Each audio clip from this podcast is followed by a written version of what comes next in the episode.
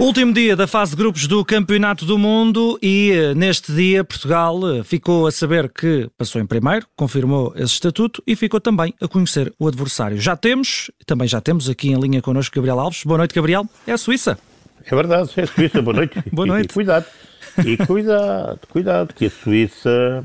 Para já, o Sérvia-Suíça foi um belo jogo. Uhum. Aquela primeira golos, parte foi frenética. Não? É? Frenética, fantástica e com golos de muita qualidade. Uhum, Há que reportar uhum. isso. Uh, futebol, futebol, o equipe que se gosta. Uh, agora, de facto, a Suíça é uma equipa, hum, pronto, ela complica muito a vida aos seus adversários. Porque é uma boa equipa, é uma equipa sólida, tem bons, tem bons futebolistas, uh, Shaqiri, Chaka, Embolou. Madura, uh, não é? Madura. Madura, uhum. um bloco defensivo bem organizado, um, sabe, sabe o que quer, sabe o que faz, sabe onde ir. Um, portanto, é uma equipa, é uma equipa, portanto, um, que tem qualidade naquilo que é uh, o desenvolvimento e a dinâmica do jogo e mostrou nesta partida que tem quem marca golos, não é? Uhum. E isto é importante. Shakiri é um jogador fabuloso, já, enfim, mas ainda hoje é a o coração desta de anos equipa. que ouvimos falar de Shakira. Exatamente, aquele pé esquerdo, aquele pé esquerdo faz, faz coisas... Uh... Depois tem o Embolou, que é um jogador, sendo um jogador que de trás para diante, marca hoje um segundo golo neste Campeonato do Mundo uh, na posição 9, portanto, a morder, que não é bem a posição dele, porque ele já o havia feito na, na partida frente aos Camarões, uhum. exatamente uhum. um gol dentro do mesmo estilo. E, e, portanto, é uma equipa que eu acho que Portugal tem que estudar muito bem, tem que ter muito bem atenção, de uma grande resistência, uma grande capacidade física, é, também de atletas, e acima de tudo uma equipa com muita vontade, muito querer, muita determinação. Uhum. É, eu gostaria de falar de, do, do, do, dos golos desta partida e vou-lhe já dar uma, uma, uma, nota muito alta. Uhum. O primeiro gol de Shakiri é um gol fantástico. Mas está, o melhor ainda estava para vir, como é óbvio, não é? E então temos dois golos que eu destaco, que é o do Mitrovic de cabeça, a serviço de Tadic, uma obra-prima. Ele nem salta, ele nem salta. É uma obra-prima a forma como ele coloca toda aquela suavidade, tudo, tudo aquilo parece de facto um filme de sonho, mas é uma realidade. É um golo muito bonito, um golo de grande, de grande, de grande, de grande, de grande espetáculo. Mas o melhor ainda estava para vir, era o terceiro golo da Suíça. Não? É que esse terceiro golo da Suíça tem que ir para o compêndio do futebol, de bem jogar futebol, daquilo que é qualidade, porque é tudo, tudo o desenho da jogada, não é? Com o Shaqiri, com o Embolo, com o Vargas e depois com o Freuler. E depois aquela assistência de calcanhar. Ele sabe, o Vargas quando está, sabe. Uh, e sabe dar-lhe de calcanhar, mas a bola sai com a medida certa para que o Freuler fizesse mais um golo uh, de esquerda, de canhota, portanto, para um, para, de facto, um, uhum. um, um, conjunto de golos, portanto, são cinco golos, onde há golos de, para, todos os, para todos os gostos efetivos, mas eu destaco este terceiro da Suíça e o primeiro da equipa, do, da, equipa da Sérvia. Portanto, passou a Suíça, já se sabe, é uma equipa forte. Uhum. Hoje não jogou o guarda-redes, eh, o guarda-redes portanto, titular, que é o, o, Sommer. o Ian, Sommer. Uhum. é uma equipa que, já o disse, eh, complica muito a vida aos adversários. Um, o, o Sommer, por exemplo, na Bundesliga, ele concedeu menos golos em relação aos golos esperados. Portanto, ele recebeu um só golo e esperava-se 4.33, isto ante, uhum. ante, face ao Bayern de Munique. Uhum. São dados que eu aqui tenho. Depois temos, de facto, o Shaqiri, que é a sua experiência, é de facto gratificante, não é? Ele participou em 48% dos 23 golos da Suíça nos últimos quatro grandes torneios e hoje marcou outra vez mais. E ele que é o motor, portanto o coração desta da equipe, anotou oito gols, dando três assistências. Isto antes de chegar a este campeonato. Aí já vão mais gols registados agora. Portanto, quatro assistências durante a classificação, só superado por quatro jogadores.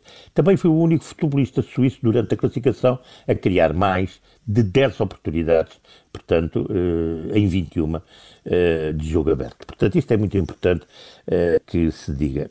Daí que esta Suíça não é fácil, é uma equipa para Portugal estar muito atento, porque não, Portugal tem melhores jogadores na sua globalidade, tem jogadores talentos, tem jogadores de, outros, de qualidades um, técnica muito elevada, uhum.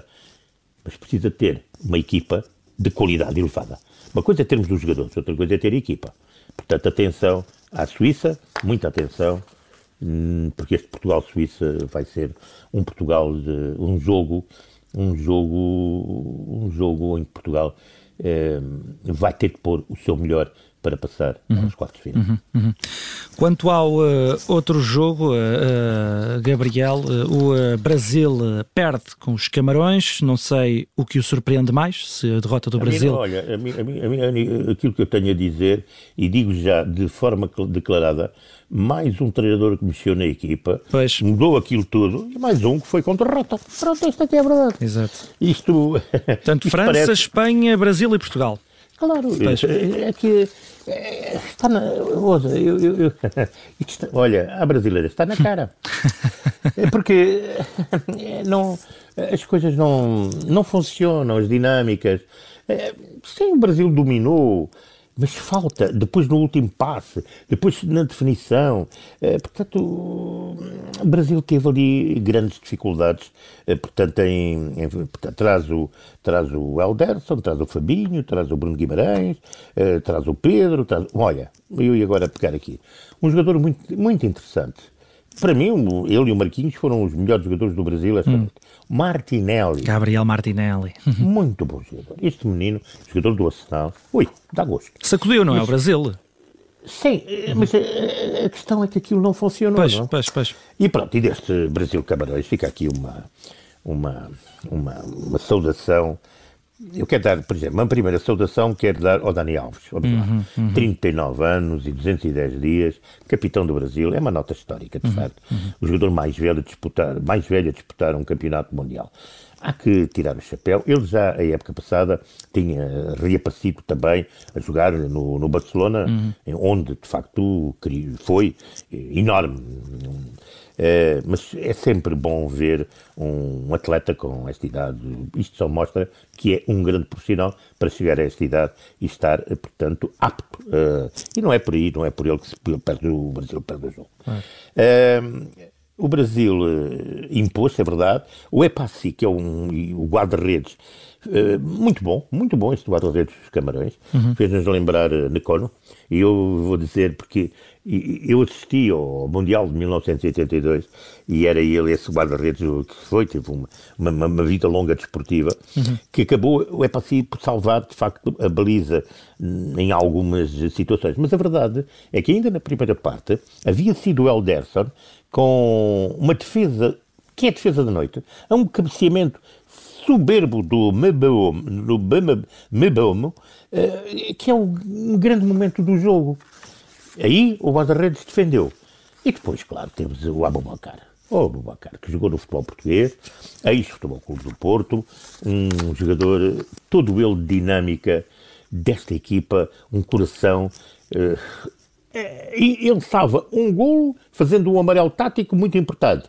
E depois faz um golo de cabeça para os compêndios para se dizer como é que se faz quando se faz uma bola, a forma como ele se deslocou para poder ganhar enquadramento, tudo em velocidade e cabecear devidamente, bola picada para a baliza do, do Brasil. Oh, maravilha. Mas depois foi é um a seguração... Momento, é um grande momento, é um uhum. grande momento do jogo. Mas depois foi a seguração... é um grande momento de futebol. Sim, sim. Diz, diz. Foi, depois foi a securação da Abubacar que, de que o Gabriel falou que, que lhe rendeu o segundo amarelo. Depois nos festejos é, esticou-se. Pronto, é daquelas. Pois, eu é daquelas medidas que estão no, estão no futebol, uhum, eh, uhum. O, que é o festejar. Eh, eu, é o momento mais puro do desporto, não é? Desporto, e toma lá amarelo. Olha, uma dessas coisas, quer dizer, seja para o Abubacar, seja para quem for, uhum. seja em que divisão, seja no Mundial, Exato. numa liga, seja num jogo. Acho que é daquelas coisas que. Hum, é pequenina. É, é porque, uhum. não, é, quer dizer, é, é truncar uhum. aquilo que é a festa do futebol. Exato. Portanto, olha, tivemos bons momentos hoje nestes dois jogos da noite. E fica, fica aqui a lição, não é? Uhum. Quem mexeu na equipa e quis fazer coisinhas diferentes, olha, morrer da praia. Gabriela, avancemos... Que é para não dizer outra coisa. Claro. Gabriela, avancemos para a força da técnica. Onde esteve uh, nesta, nesta noite? Opa, nesta noite eu já fiquei aqui várias, não é? Teve no lance no lance do, do, do, do, do Mitrovic, do uhum. cabeceamento dele no gol da Sérvia, e, e, e naquele fabuloso lance, em toda aquela jogada, naquele toque do. e a jogada toda uhum. da Suíça no terceiro gol, que acabou de ser assinado pelo, pelo Froga. É de facto. E depois o Abubacar. Oh, claro, oh. claro. Ah, não, não. Ele ah, está sim, sim. sempre ah, com a força sim, da técnica, o Abubacar. Sim, sim, sim. sim, sim, sim. e a técnica Muito da bom. força desta noite? Olha, eu a técnica da força é daquelas situações que não vou aqui, uh, porque não há nada que me faça, portanto, uh, porque as equipas que hoje jogaram são muito boas tecnicamente. Uh, talvez a equipa que mais força seja a da Suíça, e mesmo assim deu uma lição de força da técnica. Uhum. E terminamos, como sempre, com o estilo inconfundível. Gabriel, vou pedir ajuda aqui à nossa Rita Camarneiro para lançar aqui uma, uma surpresa. Olha quem está hoje. Ela vai, ela vai, ela gosta, ela gosta. Ouvimos aqui em fundo, muito em fundo, de forma muito suave, uma canção da década de 70 de um eh, cantor italiano, Tony Renis, Grande, Grande, Grande, porque o Gabriel nos traz também um grande, grande, grande jogador.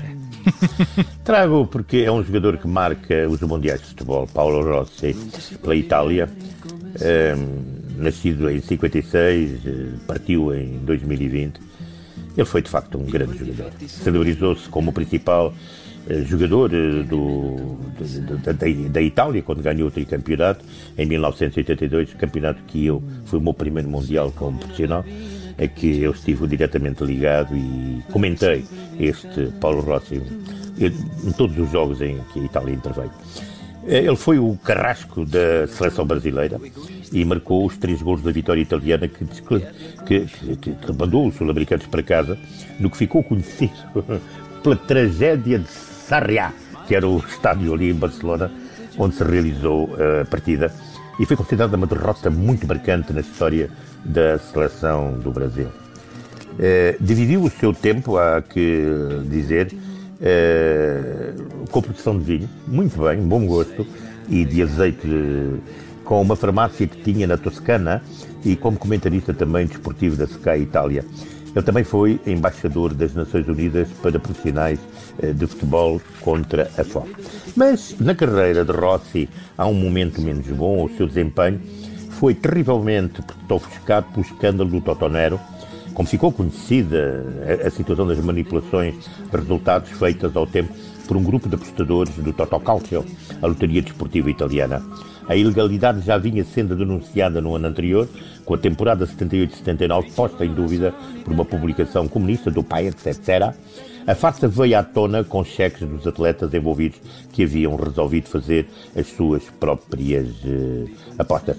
As investigações concluíram o envolvimento de pelo menos 27 atletas de 7 di diferentes clubes. Rossi foi um dos envolvidos, bem como as suas equipas do Vicenza e do Perugia. 48 pessoas foram presas, incluindo jogadores e dirigentes, com a polícia indo aos estados para prendê-los com televisão, com cinema, que só aumentou a exposição. Rossi sempre negou a sua participação na, na, na, nisso, portanto, neste Totonero, sendo inocentado na justiça comum, mas a justiça desportiva, todavia, suspendeu por três anos, pena que seria diminuída para dois para que ele pudesse disputar a Taça do Mundo em 1982.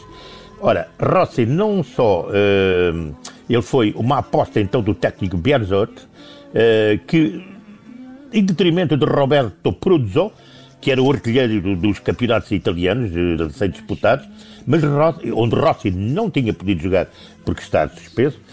Eh, a verdade é que Rossi não marcou na partida inaugural, nem nos três jogos da primeira fase, portanto passou como que um alguém anónimo e até o país não terminou eliminado ali por acaso, porque empatou as três partidas, ficando em segundo, empatando com os camarões de Roger Milla, hein? Roger Milla, estamos a lembrá-lo por causa dois, em pontos e no saldo de, dos golos avançou apenas por ter feito mais um golo que a equipa africana. A equipa africana hoje também acaba por cair eh, por pouco. Uhum. Tal como nas duas taças anteriores, a segunda fase também ocorreria em grupos e desta vez com três países cada um e com cada um destinado a uma vaga nas semifinais.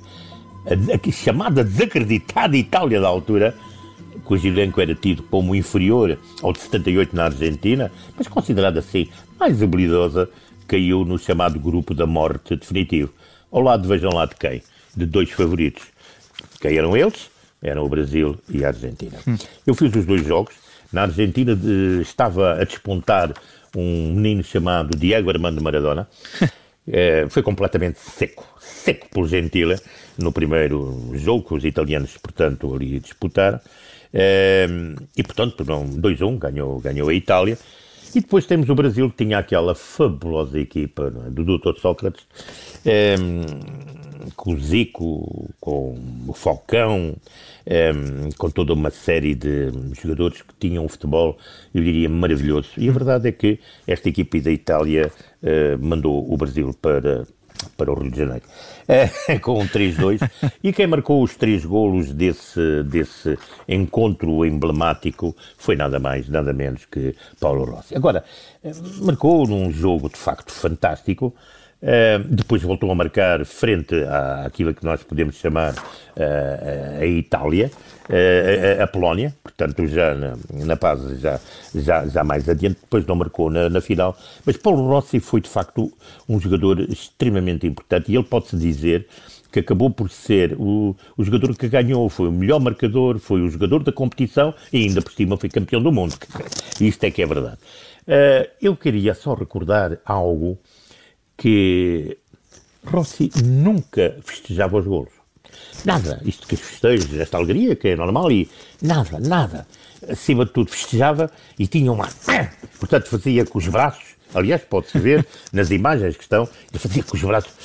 Há quem diga em Itália que era um ato de rancor para aquilo que lhe tinham feito e que ele agora estava a pagar, a pagar bem, portanto, de forma positiva, para hum. que a Itália pudesse ser então campeã do mundo. Paulo Rossi, um grande ponta de lança, que depois acabou por ir desaparecendo, mas um grande senhor do futebol, já dissemos que também, naturalmente, gostava de produzir vinho, azeite e também foi embaixador. Eu só lembro que desta equipa da Itália faziam parte Zoff, não posso esquecer, Bergomi, Gentili, Cireia, Colavati, Cabrini, Antonioni, que grande jogador. Tardelli, que inteligência ao serviço do futebol. Rossi, Conti e Graziani. Mais um estilo inconfundível com a preciosa ajuda do nosso Gabriel Alves. Gabriel, tudo contado na fase de grupos. Nós voltamos eh, no próximo Força da Técnica, já na fase que Scolari apelidou de mata-mata. Até amanhã. Até amanhã, mata-mata, estejam atentos. Agora já não há nada. Ou ficas ou vais. Até amanhã, Gabriel.